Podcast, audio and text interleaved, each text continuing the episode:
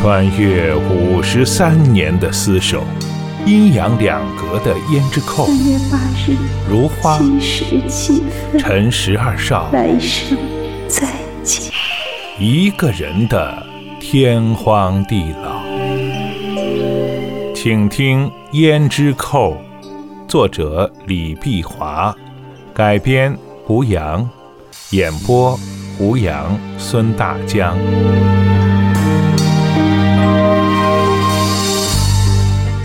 第三集，阿定很明白，所有女人都不大愿意公开她们的真实年龄，何况她只是一个初相识的陌路人，她还在那儿算命呢，我何必多事，侧听她的命运？到底莫不相关。于是阿定识相的走远几步，四周有大光灯亮着。各是小摊子，各是人类，灯下影影绰绰，众人面目模糊，又似群魔乱舞，热气氤氲，歌声充斥于此小小的繁华地域。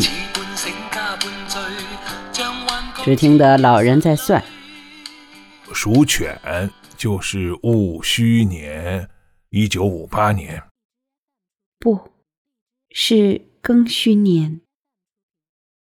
阿定听不清楚他俩对话，因为歌声如潮，把他笼罩。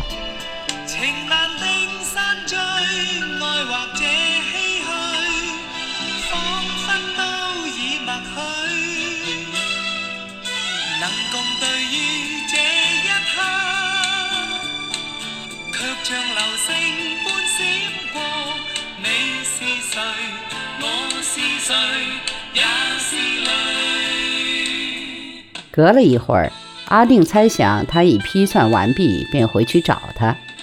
但如花不见了。那册子摊的老人目瞪口呆，双眼直勾勾地看着如花坐过的小凳子。阿定问：“阿婆，那小姐呢？”他看也不看他，一言不发，仓皇的收拾工具：粉笔、小黑板、测字纸卷、长相挂图。他把一切急急塞在一只藤蟹中，苍白着脸，头也不回地逃走，转瞬人去楼空。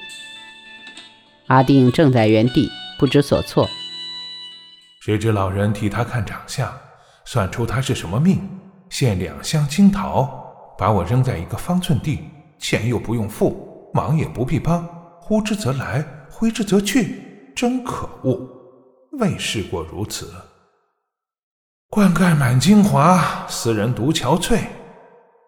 别再让我见到他，否则一定没好脸色。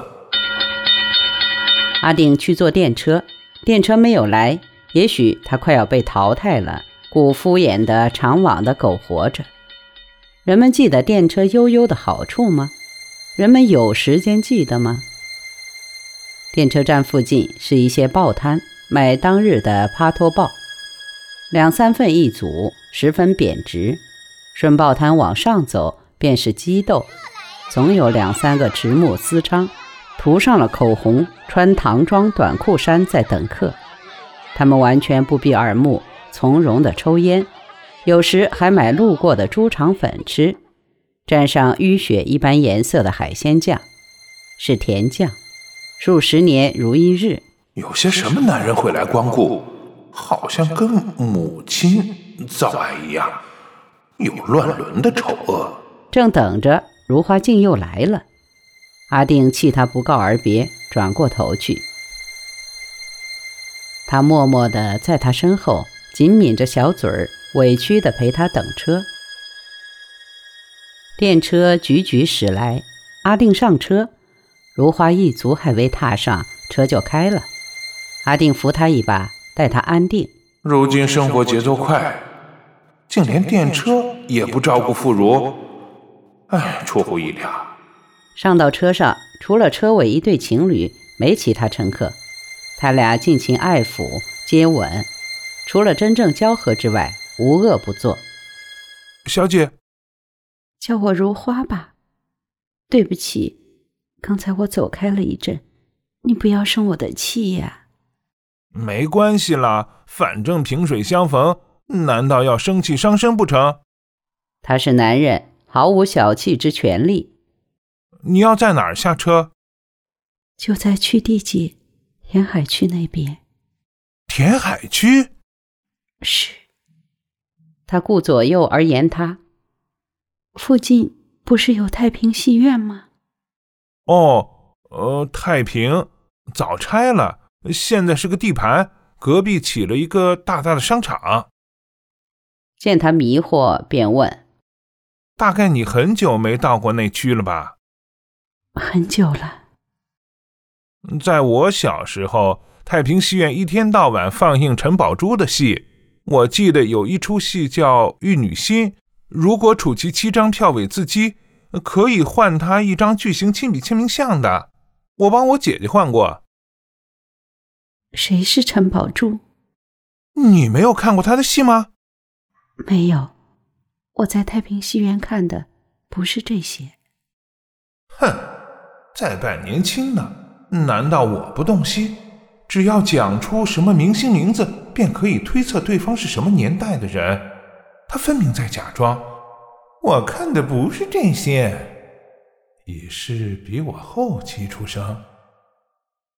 他只觉得好笑。这女人自以为聪明，其实她早知她的生肖。那你看的是什么戏？更早一点的。阿定愕然，那么他错估了，更早一点儿。于是他玩笑的说：三司会审杀孤案，神演东宫任太子，十年割肉养金龙，一张白纸告亲夫，沉香太子独龙潭救母，清官斩劫妇，劫妇斩情夫。再数下去，他仅余的记忆都榨干了。不不，我看的是大戏。太平戏院开演明班，我们一群姐妹于大堂中坐，共占十张贵妃床，每张床四个座位，票价最高十二元。他开始得意的叙述，完全没有留神阿定的反应。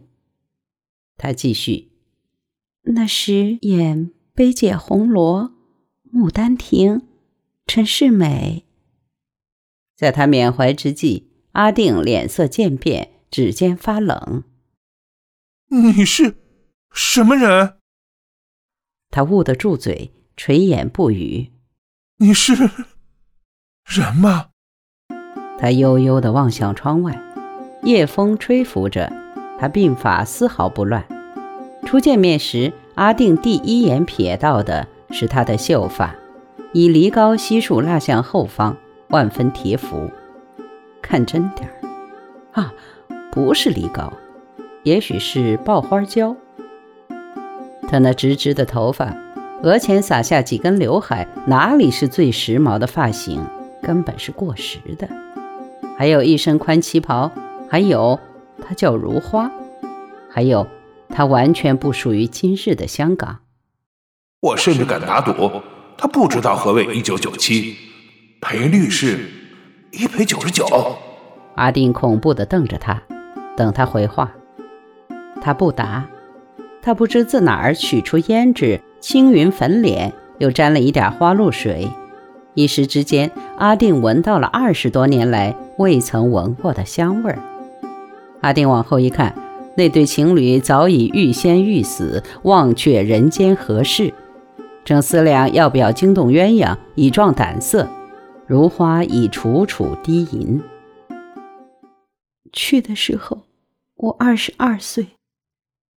等了很久，不见他来，按耐不住，上来一看，原来已过五十年。如花，阿定艰辛的发言：“请你放过我。”咦，我又不是找你。请你放过我吧。阿定联想起吸取壮男血液以保青春的艳鬼，我俩血型又不同。话刚出口，但觉自己语无伦次。他摇摇欲坠地立起来，企图摆脱这物体。我下车了。到了吗？在曲地街下车，中间一个水坑，四间大寨，四大天王，我便是当年倚红楼红牌阿姑。他凄凄的竟笑起来。穿越五十三年的厮守，阴阳两隔的胭脂扣，三月八日，如花七时七分，陈十二少，来生再见。一个人的天荒地老。